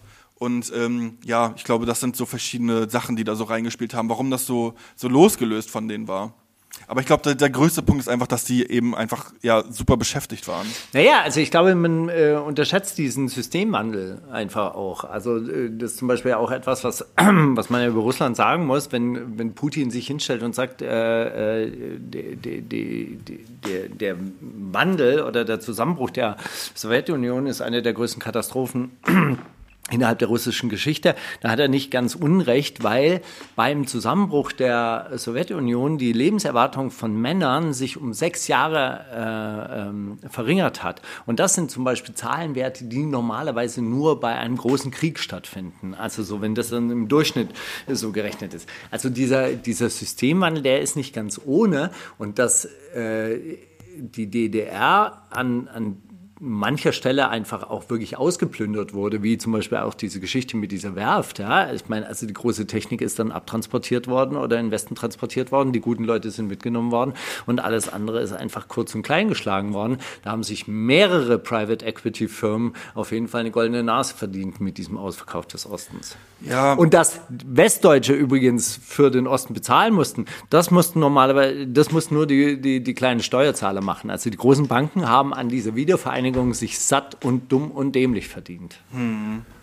Ja, interessant, was du sagst. Es gibt da auch so Untersuchungen, Death of Despair oder so nennt sich das, ne? So durch, durch Alkohol und Suizid und so weiter. Und dass das bis heute ähm, äh, im Osten eigentlich äh, mehr ist als im Westen. Also dass gerade Männer mit der Wende und so, dass das da ordentlich rein, reingezimmert hat und da äh, super viele einfach, ja, dann doch sehr ins Schlingern gekommen sind. Also was halt bis heute auch, auch nicht wirklich erzählt ist oder auch bis heute nicht richtig anerkannt ist. Ja. Gute äh, äh, bei Netflix, die Rohwedder-Doku. Ha, habt ihr die geschaut? Rohwedder über den Mord an dem äh, Detlef Rohwedder, den Treuhandchef. Also der Mord ist eigentlich nur ähm, das, das so der, der Bogen, der Aufhänger, aber was eigentlich da äh, sehr gut erzählt wird, ist mal so die andere, die, die Kehrseite der Medaille hinter den ganzen Jubelbildern und so, die ja auch ihre Berechtigung haben und auch, auch gut und wichtig sind, aber dass eben noch eine andere Dimension gab und dass da ähm, ja sind auch echt viele auch so O-Töne dann von Leuten, wo man merkt, ah, wie, wie schlecht es denen eigentlich ging und wie, wie gruselig das alles war in der Zeit. Ja, ich glaube, Existenzangst ist auf jeden Fall, also wo wir wieder äh, zurückkommen auf, auf die Gewalt in diesem System. Ich glaube, diese Gewalt in diesem System ist schon äh, sehr existenziell. Ja, voll. Und äh, auch da wieder dieses Ohnmachtsgefühl. Irgendwie, bei mir läuft hier überhaupt nicht und bei anderen irgendwie schon. Die ziehen jetzt hier weg und, und äh, die scheinen ja mit diesem System ganz gut zurechtzukommen. Aber ähm, ja, was ich noch habe, ja, ich bin härter als die. Und wenn ich denen auf die Fresse hau, dann wissen die, dass ich trotzdem noch besser bin. Also auch da so diese Ohnmachtsgefühle, die letztendlich wieder so zu, zu Gewalt auch führen können. Gab es eigentlich Geschichten, die du, die du erst reinnehmen wolltest und die dann zu heavy waren? Hast du irgendwas gestrichen? Ja, ein paar Sachen sind rausgeflogen, aber auch, weil das dann, äh, also so normalisiert, wie die Gewalt war und, und äh, das, das, das kann man eigentlich im Buch gar nicht abbilden, weil es dann unerträglich wird. Weil man sich dann auch denkt, ähm, ja, das ist, jetzt, das ist jetzt immer das Gleiche, immer wieder dasselbe. Ähm, und irgendwie ist auch zu doll, irgendwann wird's, ja, dann wird's ungenießbar. Ähm, das ist ein bisschen schade, weil in der Realität war es ja so. Ja, es ist immer wieder das Gleiche, immer wieder dasselbe und es ist ungenießbar. Aber ähm, ja, äh, also damit das Buch irgendwie trotzdem noch, damit die Leute äh, äh, ja das, das, das, das nicht wegschmeißen, sondern das zu Ende lesen, musste das so ein bisschen, bisschen runtergefahren werden und, und in, so einen, in so einen Bogen gebracht werden. Aber ich muss sagen, dieser Effekt stellt sich ja trotzdem ein. Ja, zum Glück. Also der, der Effekt ist dann da, als du auf diese Techno-Party bist. Ich muss sagen, da wiederholt sich dann sehr oft diese Drogenräusche und so. Und du hast ja auch eine literarische Figur, die immer wieder auftaucht, die gleich am Anfang rauskommt, äh, äh, auftaucht. Blinken, links rausfahren, überholen, rechts reinordnen, Ding. Und immer diese Wiederholung von, von zwei oder drei Zuständen. Ja. Stroboskop, kotzen, Stroboskop, kotzen, Stroboskop, kotzen und so weiter. Und das kommt, kommt ja dann auch immer wieder vor. Und irgendwie, irgendwann mal bei diesem, bei diesem Aneinanderreihung von Drogengeschichten dachte ich auch so, okay, jetzt, boah, gibt's nichts anderes. Aber natürlich, wenn man das über Jahre hinweg irgendwie so lebt, dann gibt's nichts anderes. Eine andere. Ich habe ja äh, sogar drei Jahre übersprungen. Ne? wo, wo das eigentlich, äh, wo ich schreibe, ja, das hat hier eigentlich fast täglich stattgefunden. Und ähm, ja, ja, genau, ja, es gab nichts anderes. Und gleichzeitig davor gab es einfach diese Aneinanderreihung von demütigenden Situationen. Und es gab eine Situation, wo dieser eine Typ dieses Fahrrad vollkommen sinnlos auf das Zelt von irgendwelchen Kindern wirft, wo ich dachte, gibt's oder gab's nichts Schönes? Also gab es nicht auch mal Phasen der Entspannung, wo man nett zueinander ist, wo man einfach einen guten Abend hatte?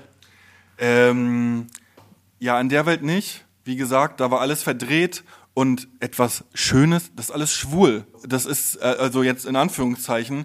Ähm, also wer sowas braucht und wer sowas genießt und wer das jetzt schön findet, äh, so das ist ein Lappen. Der macht sich damit eigentlich schon schon zur Zielscheibe. Ne? Und wer ein neues Fahrrad hat oder neue Schuhe, wer sich zu gut mit seinen Eltern versteht, wer irgendwie dazwischen geht, wenn zwei sich prügeln, das ist eigentlich das der, das, das nächste Opfer. Kann er sich schon drauf einstellen. Äh, das war, ich weiß auch nicht, ich habe das auch noch nicht fertig analysiert, aber ja, es war alles so umgedreht und ähm, dieses nichts Schönes darf es geben, ja, das ist, weil es schwach ist. Schön ist schwach und hässlich ist, äh, ist hart, ist gut, ist positiv. So, so auch, weiß nicht, wie so, so was Spartanisches auch und so. Also da ja verschiedene Sachen, die da so mit, mit, mit reingehen. Ähm, aber das war ja mein großes Glück, anders als, glaube ich, bei dem einen oder anderen meiner, meiner Weggefährten damals, dass ich ja immer noch so eine andere Welt vor Augen auch hatte. Dass ich ja dann, ähm, ja dann eben doch die, dieser Schulwechsel auf dieses Altstadtgymnasium, das ist ja eigentlich so ein, so ein zentrales Ding auch, dass ich da irgendwie andere, ein, andere Einflüsse dann auch hatte oder mir dachte so, hä, wie, wie kann das denn sein, dass die so rumlaufen und so. Also dass ich eigentlich auch, eigentlich ja auch neidisch auf die war. So, äh, warum haben die jetzt hier lange Haare und sind so betont unmännlich? Und die trauen sich das einfach, was ich mir niemals trauen würde. Und aber auch, dass ich auch, ja, äh, dann dann familiär ja auch im Urlaub war und am Strand und so weiter und dadurch auch immer eine andere Welt auch noch vor Augen ha hatte und irgendwie auch dadurch wusste, oder, oder irgendwie war da so ein Keim in mir und dann auch noch, noch durch den Wegzug und erst wollte ich ja, ich bin ja nach Berlin gezogen, weil ich ja in diesen Sündenfuhl wollte und die Pforten der Hölle aufstoßen wollte und dann gewaschen mit, mit allen sieben Weltmeeren zurückkommen wollte und jetzt bin ich noch härter als ihr alle.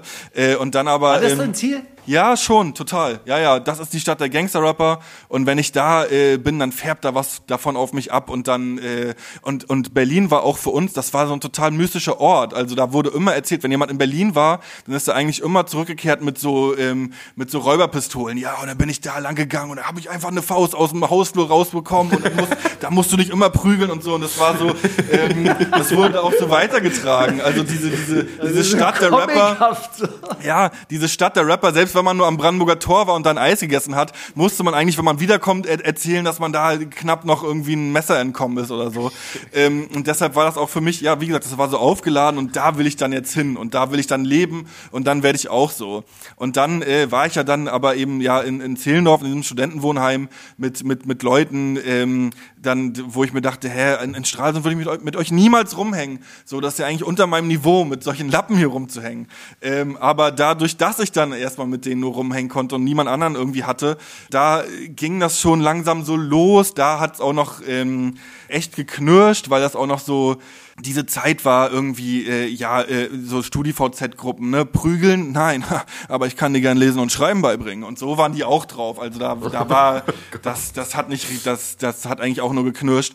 Aber ähm, da habe ich schon langsam aber gemerkt, ach ja, ach, ist ja vielleicht auch ganz chillig irgendwie, wenn man irgendwie ähm, nicht die ganze Zeit das Gefühl hat, auf dem Schlachtfeld zu sein und, und hart sein zu in müssen. Lauerhaltung ist, Ja, äh, genau. Und ist auch geil, wenn da hier alle Lappen sind, dann kann ich mich ja immer als der Stärkste fühlen. Und, ähm, und ich glaube dann ähm, tatsächlich dann bei rap.de, dann haben wir uns ja auch schon bald kennengelernt. Ähm, und dann eben so Leute wie dich, Moritz, Lisa und so weiter, wo ich gemerkt habe, ja, die sind vielleicht ähm, ein bisschen anders geprägt, aber die haben nicht dieses Herabschauen, sondern irgendwie hat man hier jetzt doch eine Ebene, da, durch Rap wahrscheinlich, äh, auch unter anderem, äh, wo man sich, wo man sich austauschen kann. Ähm, und dann auch, dann hat sich auch dieser Zeitgeist geändert, dann war ja auch so Agro nicht mehr cool, sondern eben Casper, KIZ, Orsons äh, und, und, und so, wo ich dann auch, äh, dann ist das so ein bisschen zusammengewachsen, habe ich mich auch äh, mehr, äh, weiß ich nicht, reflektiert und gemerkt, ja, so hart bin ich auch nicht und ist auch anstrengend, immer so hart sein zu müssen. Ja, so haben so diese Wandlung stattgefunden. Aber äh, jetzt habe ich einen äh, riesen Vortrag gehalten. Ich hatte auch immer eigentlich in meiner in meiner Kindheit und Jugend auch so eine so eine positive Welt vor Augen. Nur gab es Phasen, in denen ich immer da, in denen ich dachte, es ist Verarsche. Es ist, es ist was, was mich auch nur weich macht, was mich schwach macht und ähm, was Quatsch ist. Rolf Zukowski, Benjamin Blümchen, das ist alles, das ist alles Müll. Also ähnlich eigentlich wie wie das, was wir vorhin auch besprochen haben, so dieses, naja, Gewalt ist keine Lösung. Ja, wow, das könnt ihr, ihr, ihr Lehrer, ihr feinen Lehrer könnt das hier so so behaupten, aber die Realität sieht anders aus. Ihr kennt die Real Realität nicht, aber ich ich kenne die und ähm, deshalb muss ich auch in dieser harten Welt immer sein, weil alle anderen Einflüsse machen mich eigentlich schwach. Warst du enttäuscht von Berlin? Ja, ich glaube äh, erstmal schon, ja. Ich war enttäuscht, dass dass äh, irgendwie, ja, ich dachte, hier ist das wirklich so krass, hier sind alle Gangster und hier ist es nur äh, am Knallen die ganze Zeit und äh, ich lerne sofort Leute kennen. Ja, ich glaube, aber wenn ich äh, in andere Bezirke äh, untergekommen wäre, wär, hätte ich vielleicht auch die Erfahrung gemacht oder hätte ich irgendwie, weiß ich nicht, äh, hätte ich vielleicht auch da irgendwo Zugang gefunden, vielleicht, keine Ahnung, vielleicht auch nicht. Ähm, weil das Ding ist ja auch, hier hat ja keiner auf mich gewartet. Und ähm, wenn ich jetzt irgendwo, äh, weiß ich nicht, bei irgendeiner so Streetgang oder so vorstellig geworden wäre, hätten die auch gesagt, ja, was will denn jetzt hier dieser FU-Student? Ähm, so, gar keinen Bock auf den. Ja, äh, ich, ich, ich war, glaube ich, irgendwie enttäuscht, aber insgeheim habe ich ja eigentlich schon gecheckt, ach ja, vielleicht ist es auch gar nicht der Weg, den ich jetzt hier weiter weitergehen gehen will und gehen muss. Und die Leute hier, die sind vielleicht auch noch mal professionalisierter, was so äh, Gewalt und Machtausübung und Kriminalität und so angeht. Da war ich ja da konnte ich ja gar nicht mitspielen und wollte ich auch nicht. Du hast vorhin gesagt, das ist dann so die, die weggedrückten Gefühle sind dann in Form von Panikattacken ausgebrochen, äh, noch in Stralsund. Gab es in Berlin dann den, die Möglichkeit, irgendwie für dich einen Zugang zu, zu den Emotionen zu finden, der weniger oder der weniger zwanghaft kam, sondern der so, ey krass, ich, ich kann gerade weinen und es tut irgendwie auch ganz gut, voll schön eigentlich. Ähm, ja, durch Therapie dann. Aber äh, ja, tatsächlich dann erst auch, glaube ich, nach meiner Rap.de-Zeit. Ich glaube, ich, ich bin auch super lange auch damit so rumgelaufen, ähm, weil das ist ja auch, das meandert dann so, dann ist mal Phasen, das ist ganz schlimm, da kann ich keine U-Bahn fahren und, und zähle so die, die Station und muss mich so zusammenreißen und, und klammer mich so an der Bildzeitung fest. Dann wieder Phasen, wo ich denke, ach, ist doch easy und äh, läuft doch alles und ich krieg das schon alles in den Griff und ich mache das alleine. Und dann, ich, ja, so 2010 irgendwann habe ich dann erst mit Therapie angefangen und dann, ähm, ja, war das so banale Sachen wie, ja, es ist okay, Angst zu haben und es ist okay, auch mal traurig zu sein. Das war dann so, was, wie, das ist okay, das ist doch nicht okay. Das ist echt okay? Ja, okay. na gut. Und ähm, das hat mir dann eigentlich schon so äh, voll viel geholfen. Und ich war so entkoppelt von mir, ich musste das erstmal so, weiß ich nicht, ich musste mich dann, manchmal dachte ich so, ah, irgendwas ist jetzt komisch, irgendwie fühle ich mich komisch na, ich setze mich mal jetzt aufs Bett und denk drüber nach, was ist denn so passiert und was könnte denn das sein, was jetzt komisch ist. Und dann, ach so, vor drei Tagen hat, hat irgendwer irgendeinen Scheiß zu mir gesagt und deshalb bin ich jetzt irgendwie traurig oder so. Und dann musste ich es erstmal so dekodieren. Also ich war da richtig äh, stark entkoppelt von mir und, und hatte gar nicht mehr, diese, hatte diese Sprache, Direkt da Zugang konnte ich gar nicht mehr verstehen. Ja, genau. Ja. Du beschreibst ja, ähm, in, in deiner Jugend kam dann irgendwann mal Rap in, in diese Welt. Was ja total verrückt ist, weil es eigentlich vorher rechtsoffen und rechtsaffin war und plötzlich kommt diese Rap-Welt da rein, eigentlich dann äh, hauptsächlich nur von migrantischen Leuten auch ge äh, gemacht. Wie hat das zusammengepasst? Also wie, wie, wie, wie konntet ihr das einbauen? Nicht, dass ich glaube, dass äh, Nazis nicht zu kognitiver Dissonanz fähig werden, aber irgendwie, ich glaube, ich glaube sehr, sehr aber, oder hört man dann Störkraft, Onkels und Bushido so in einer, einer Palette weg? Ja, ich glaube, das gab's. Aber bei mir äh, und, und so in meinem Umfeld war ja Neonazi sein nicht mehr cool. Das war ja eigentlich so die Generation vor uns, so die in den äh, zur Wendezeit so jugendlich waren. Vielleicht auch noch, ja, keine Ahnung, bis, bis Aber so die Ausläufer habt ihr noch so mit. Ausläufer haben wir voll mitbekommen und davon da waren wir auch geprägt. Äh, das beschreibe ich ja auch, dass ich das richtig cool finde. Boah, so Bomberjacke und so, das sind die geilen Typen und die sind, die sind cool und hart. Und die wurden immer asozialer und immer schrabbeliger, oder? Mm, ja und ja ja, und irgendwie war es dann auch so, äh, man hat dann schon gecheckt, dass es auch immer äh, gruselig ist, wenn die irgendwo auftauchen. Das nervt auch irgendwie. Das, das trägt jetzt nicht dazu bei, dass ein Ort irgendwie lebenswerter wird oder, oder äh, dann auch, dass ja wir dann ja schon so MTV und Viva geprägt waren, wo ja das immer nur als, als so Feindbild auftauchte. Das waren so Sachen und es war einfach nicht mehr cool. So äh, weite Klamotten waren dann cool, so Baggies, äh, South Pole, Sir Benny Miles und was weiß ich. Und dann, wenn die dann ankommen mit ihren knallengen Hosen und Hosen Hosenträger auch noch und so Hemd reingesteckt, äh, sieht, sah dann einfach affig aus und hat man sich gedacht, boah, also wie kann man denn, äh, wie kann man denn so noch rumlaufen? Sieht aus wie aus der Zeit gefallen. Dann war aber so das Ding, dass Rap und das auch was, was, ich, was mir so wichtig war im Buch darzustellen, wie meine Generation, obwohl wir uns nicht als Neonazi gesehen haben, dass wir so davon geprägt waren und vieles von dem ja auch im Rap nachher wiedergefunden haben. Also ich bin, ich bin cooler als du, weil ich bin härter, du bist scheiße, weil du bist schwul, ähm, du bist scheiße, weil du bist ein Opfer, ich bin gut, weil ich bin ein Täter. Da taucht ja eigentlich die ganze faschistische Palette auf, bis auf die Ausländerfeindlichkeit. Äh, ne? Und äh, dann Bushido als Halbtunesier und ähm, ja, den dann, dann da müssten dann sogar der ein oder andere Fascho dann oder Ex-Fascho denkt sich dann, ah ja, eigentlich ist der ja ganz cool. Und ähm, also Weil ich er auch so hart ist. Ja, genau, weil er einfach, männlich. weil er einfach richtig, äh, richtig hart und skrupellos und doll ist. Und äh, auch so, also Automatik haben auch viele gehört. Ähm, und ähm, äh, die, diese, die, zwei beiden Rapper, die Brüder, ja, genau. Und ähm, ja, und das hat einfach, hat, das hat, hat, hat sich dann super gut auch miteinander ähm, verstanden und man konnte so einander andocken. So und ähm, wir haben ja auch gar nicht mehr über Politik nachher geredet. Also für uns war dann so rechts, links, ja, lass mich in Ruhe mit der Scheiße. So, wir, wir hängen jetzt alle zusammen, wir quatschen nicht mehr drüber und wir nehmen jetzt Drogen und hören Bushido und es ist eigentlich nur noch wichtig, cool und hart sein. Das ist das Allerwichtigste und der Rest ist, der Rest ist was für Loser, was für Lappen.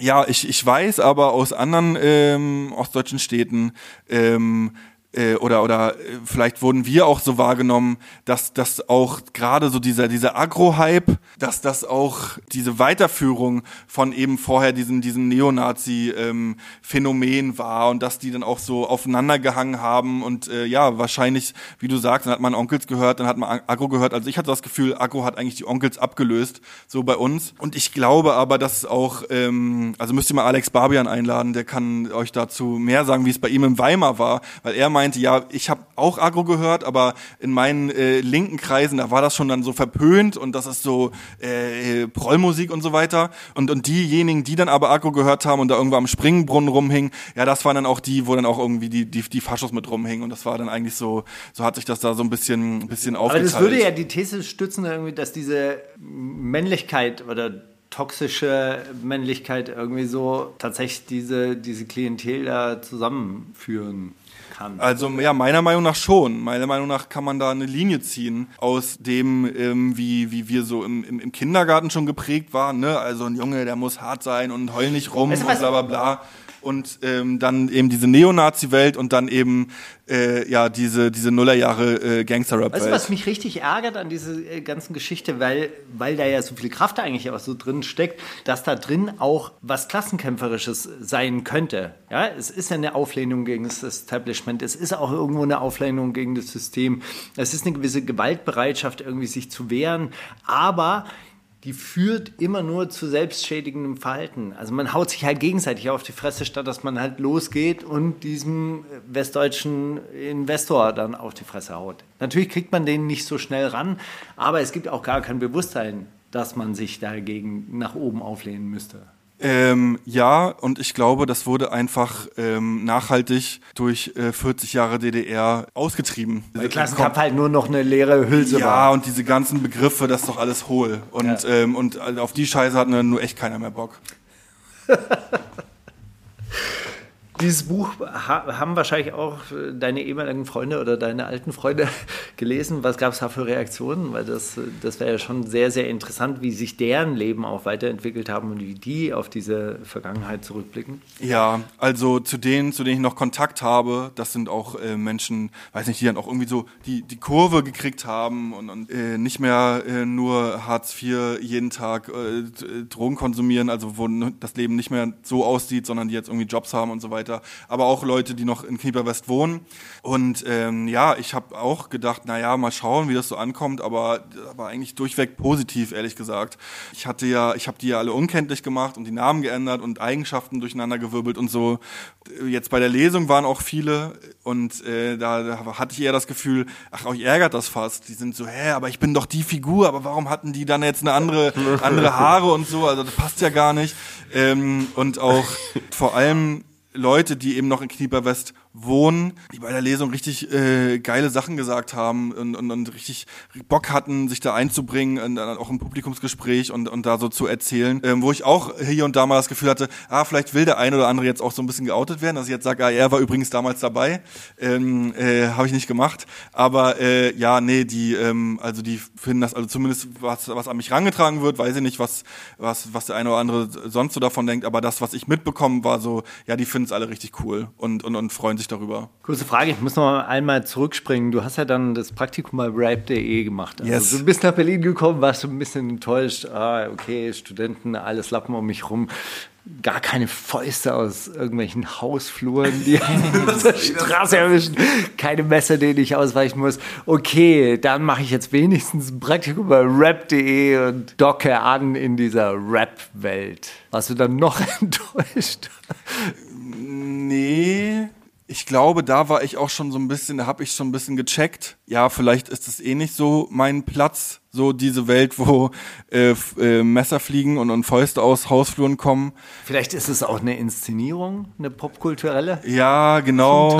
Ja, ja, voll.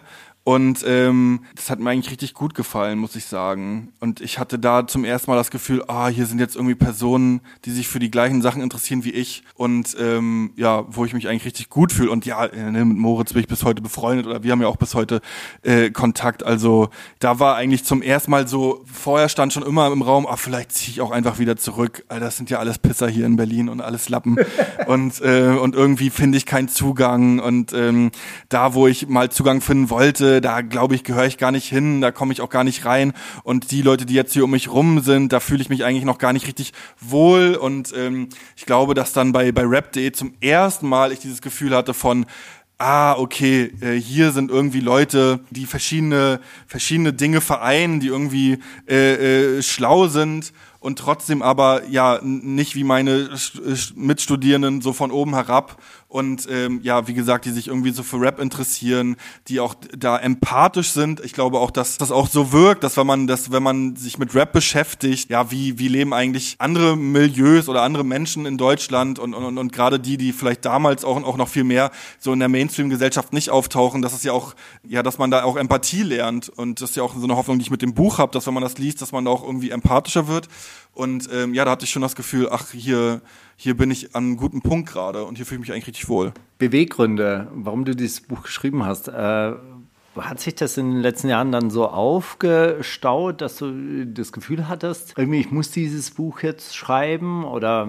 oder waren diese Geschichten halt schon immer da und du hast gedacht, ah, eigentlich, äh, eigentlich sind die so geil, die müssten mal erzählt werden? Oder hat das auch, auch was mit diesem unsäglichen Dialog oder äh, Monolog zu tun, der in den letzten Jahren dann immer über den Osten abgelassen wurde? Ja, die sind halt alle, die sind halt noch nicht reif für die Demokratie. Die sind so autoritäre Charaktere, die sind einfach alle kaputt, die sind einfach scheiße. Ja, bei dem Dialog sind wir zum Glück heute ein bisschen weiter, aber äh, ja, das spielt mit rein. Hey, der Ähm, taucht doch immer wieder auf. Also jetzt äh, im, im letzten Jahr mit Querdenken, Ding, Corona-Leugner, das war doch immer hauptsächlich da im Osten. Ja, aber ich habe schon das Gefühl, äh, dass das früher noch schlimmer war. Ich glaube, dass das früher noch viel mehr so dieses, ja, die da drüben, die kannst du alle vergessen, das ist alles Schrott. Und dass heute ja schon irgendwie ein äh, Dialog da ist und auch ein, äh, ein ehrliches Interesse und ein Austausch und dass man da irgendwie weiterkommt. Und ähm, ja, früher ähm, sich dann doch, glaube ich, ganz viele Leute dachten, na ja, ach, die da, die da drüben, denen geht's schön schlecht, aber solange die irgendwie immer SPD und CDU wählen, pff, ist doch egal. Das ist ja leider leider traurig, dass dann, dass es dann, dass der, die, die Protestwahl, wo man immer sagt, das bringt nichts, ja, es hat leider doch was gebracht. Also das spielt mit rein. Dann auch, ja, wie du sagst, ich hatte es, ich hatte diese Geschichten schon die ganze Zeit eigentlich so, wusste ich, ah, irgendwann äh, schreibe ich das mal auf. Das ist eigentlich Buchstoff. Dann auch, dass ich m, bei Rap mir irgendwann dachte, ah, ist auch auf Dauer, ach, irgendwie langweilt's mich gerade und will ich das mein Leben lang machen. Vielleicht überlege ich mal, was kann ich denn noch machen. Und ähm, ja, auch ich für mich gemerkt habe, ich wollte das ja ganz lange gar nicht anschauen. Also in, in damals, da wollte ich immer hart sein, da wollte ich immer dieses, die, diese, diese Figur sein, der harte, der krasse, der alles schafft und der jeden umhaut. Ähm, und dann ziehe ich hier hin und dann merke ich, naja, hier ist so eine andere Welt und da ist das eigentlich alles gar nicht so cool. Ähm, und jetzt will ich der, der ah, von allem das Gegenteil sein. Der weiche, der sanfte und äh, ganz enge Hosen ziehe ich mir an und äh, am besten noch ganz lange Haare lasse ich mir wachsen. Da habe ich auch irgendwann gemerkt, ah ja, aber irgendwie, äh, das, das bin ich jetzt auch nicht nur. Auch da durch die Auseinandersetzung, ach, was ist denn da eigentlich für ein Teil von mir, den ich jetzt so auch hier wieder abgespalten habe, den ich jetzt gar nicht mehr anschaue. Da habe ich gemerkt, ah, ich, ich muss da mal wieder hinschauen, äh, auch wenn es weh tut und ich arbeite das jetzt mal durch und das ist irgendwie heilsam. Das hat auch was Integrierendes und jetzt wachse ich so mit mir selber so zusammen. Und ähm, ja, und also verschiedene Sachen, wo ich mir dachte, ah, das ist doch interessant es ist doch, glaube ich, interessant, das mal aufzuschreiben. Und ich glaube, das kann ja äh, verschiedene, für verschiedene Leute interessant sein. Vielleicht für junge Menschen, die sich in ähnlichen Zusammenhängen bewegen, wenn die sagen, ah ja, guck mal hier, der hat äh, da die, diese 100 Fehler gemacht, vielleicht mache ich nur 99 davon, weil ich habe ja jetzt schon mal gelesen, wo es hinführt. Für Prävention, also wie landen denn junge Menschen in, in den Drogen oder wie wird man zum Gewalttäter? Was sind da vielleicht für Abzweigungen, wo man einwirken könnte? Aber dann auch so für, für diesen innerostdeutschen Diskurs, für den Ost-West-Diskurs auch, aber so innerostdeutsch, weil das ja alles so tabuiert ist, ist ja alles so unbesprochen. Äh, jetzt bricht das ja langsam auf, aber ähm, ja, hier ist mal meine Geschichte und äh, vielleicht kommen jetzt auch andere Leute, die sagen, ja, jetzt erzähle ich mal meine oder ich habe so wahrgenommen, dass man so ins Gespräch kommt und äh, erstmal so gemeinsam so kartografiert, ja, was ist denn da eigentlich so nach der Wende passiert mit uns allen? Und, ähm, und, und lass uns mal darüber nachdenken, lass uns mal hinschauen und äh, was können wir eigentlich auch daraus lernen? So, wie wollen wir denn in Zukunft miteinander umgehen und, und wie wollen wir denn Kinder erziehen und, und Jungs erziehen und so weiter? Ja, da dachte ich so, ah, das ist, glaube ich, cool, wenn ich das aufschreibe und ja. Trifft dich das eigentlich, so. wenn, wenn schlecht über Oslo geredet wird? Ähm, nee, nicht mehr ich glaube früher, da war das noch so, ihr habt doch keine Ahnung, das ist doch, das ist doch äh, scheiße und, und aber auch aus so einer Scham heraus, also so eine Ambivalenz und ich glaube, das kennt ihr vielleicht auch vom aus der äh, Hip-Hop-Szene, dass man sich so denkt, naja, wenn ich irgendwie in, bei so einem Rap-Festival rumlaufe und, und so sehe, wie da irgendwie da die jungen Männer mit den, mit den Frauen am Catering umgehen und, und was weiß ich, dass ich mir denke, ah, das sind alles Affen, das sind alles Penner äh, und das ist Schrott und äh, wenn dann aber ich, äh, äh, keine Ahnung, irgendwo bei so einem Studentenfestival spiele, da ein Interview mit der Studentenzeitung äh, gebe, den Interview gebe und die dann sagen, also wie haltet ihr das nur aus da mit den ganzen Affen? Naja, aber ihr seid ja wenigstens die, die, die noch irgendwie korrekt sind. Dass mir dann sagt, ja, nee, aber ihr habt auch nicht recht. Ja, genau. Und das ist so eine Ambivalenz, dass man so beide Welten irgendwie kennt und da so zwischen den Stühlen ist. Und ähm, ja, ich glaube, das habe ich. Meine Familie darf nur ich kritisieren. Ja, ja, schon. Ja. Und, und ich glaube, das ist so der Punkt. Aber ich glaube, das ist ist auch wichtig, dass man das so fühlt und dass man das so hat, weil beide Seiten haben Unrecht. Und äh, derjenige, der diese Ambivalenz fühlt, der zwischen den Stühlen ist, der hat recht. Äh, der kann, der kann auf der einen Seite sagen, ey, passt mal auf, ja, äh, es gibt natürlich im Rap ein Sexismusproblem und so weiter. Aber die anderen, die jetzt, die jetzt sagen, sowas gibt's nur im Rap, ähm, das halt, stimmt halt auch nicht. Und ich glaube, dass einem das hilft, so, so eine differenzierte Position einzunehmen, die auch einfach super wichtig ist, weil sonst, also wenn man nur von außen irgendwie draufschlägt, dann machen die Leute halt zu. Wenn man sagt, ja, da drüben, ne, die sind alle kaputt und die sind alle Nazis, Bombe drauf und gut ist, ja, was, was, was glaubt man denn, was dann passiert? Also, dass dann irgendwie Leute sagen, oh ja, stimmt, lass uns mal jetzt darüber reden und ja, wir sind echt ganz schön scheiße, was können wir denn besser machen, lieber Herr? ähm, ja, natürlich sagen die Leute dann äh, halt ein dummes Wessi mal Maul. Also so, so geht's halt nicht voran. So und wenn man wenn man will, dass sich irgendwie so Sachen Sachen ändern, Sachen bessern, dann muss man da irgendwie ja mit also muss man differenziert drauf schauen und dann muss man schon eine, also eine selbstbewusste Position. Man muss Sachen kritisieren, aber auch äh, so dass der so dass die andere Person nicht zumacht. Es ist ja schon fast peinlich zu sagen, aber äh, Dialog hilft immer halt miteinander sprechen. Das, das ist so banal, Voll. dass man es eigentlich fast nicht mehr. Was du auch auf der Lesung zum Beispiel meinst, was oft ein Ding ist, äh, müssen wir das Schluss machen, ne? Ist ja dieses Nestbeschmutzer-Ding, dass wenn wenn Ostdeutsche sagen, ja, aber hier bei uns, guck mal, was was das für eine Horrorzeit war nach diesem Systemumbruch, dass dann ja, aber jetzt mach mal nicht auf, sondern, aber du hast finde ich gute äh, gute Schnipsel Schnipsel immer gefunden, die du, äh, wo du in richtigen Momenten historischen Kontext gegeben hast, um eben diese Empathie zu wecken von, ey, guck mal, wenn, wenn 8000 Leute auf einen Schlag ihre Arbeit verlieren, was, was denkst du, wie sich das auf ein Stadtbild auswirkt? Was denkst du, wie, oder auch irgendwie probiert wird, ey, wir, wir beschönigen jetzt hier äh, Arbeitslosenzahlen, indem wir dem sagen, ja, äh, heb mal Kippenstummen äh, an der Bushalte auf, so. Natürlich ist das keine Perspektive, die einen aus der Armut rausholt oder äh, die einem sagt, ja gut, dann, ähm, ja, das, das Bedeutungslosigkeit. Oder, oder genau, die, so, die, die sinnstiftend ist für einen oder so, die dann sagt, ja, okay, ähm, kein Grund, depressiv abzurutschen, so. Und ich finde, dass du, um das langsam zum Schluss zu bringen, du hast da, das ist ein un, unfassbarer äh, Balanceakt von verschiedenen Aspekten, die viel größere Probleme als nur deine eigene Kindheit oder deine eigene Jugend betreffen, sondern die so universell auf, äh, glaube ich, äh, ganz vielen Leuten da aus der Seele sprechen und wo du einen riesen Stein ins Rollen gebracht hast, in meiner Wahrnehmung zumindest, was auch so den, die, ja, so ungeschönte Ehrlichkeit irgendwie in, in der Öffentlichkeit äh, betrifft. Ich glaube, so dieses sich nur die Highlights, dieses Cherry-Picking und, und nur die Highlights der Öffentlichkeit präsentieren, das ist langsam over, das ist alles äh, durchgespielt und äh, Leute sehen sich nach irgendwas Echtem, etwas, was ihnen echtes Leben vermittelt und das ist, das steckt da so viel drin. Danke dafür, Henrik. Schön, dass du bei uns warst. viel Erfolg Ja. und äh, Danke für die den- netten Worte. Mach, dass du den Bus kriegst. Schade, dass wir äh, nicht mehr zu dem Themenkomplex kommen, wie könnte man mit äh, guter Sozialarbeit da ein, ähm, eingreifen, intervenieren. Eine äh, Geschichte möchte ich dir noch mit auf den Weg geben. Du hast mich richtig erwischt an einer Stelle. Und zwar gab es diese Schneeballschlacht mit Marcel. Und dann sagst du einen Satz. Und dieser Satz kommt so doll aus dem Nichts. Für mich kam der so doll aus dem Nichts, dass ich im Auto saß und ich höre das und meine so, oh. Das war ein großer literarischer Moment auf jeden Fall. Ja, furchtbarer, schrecklicher Satz. Ja. Ja. Gut. Äh, ansonsten lest, hört das Buch Nullerjahre, absolute Empfehlung. Das war unsere Literatur-Spezialausgabe der wundersamen Rap-Woche. Ja, ey, vielen Dank. Äh, hat mir großen Spaß gemacht. Bis dahin. Das ist die wundersame Rap-Woche mit Maulinger und Steiger.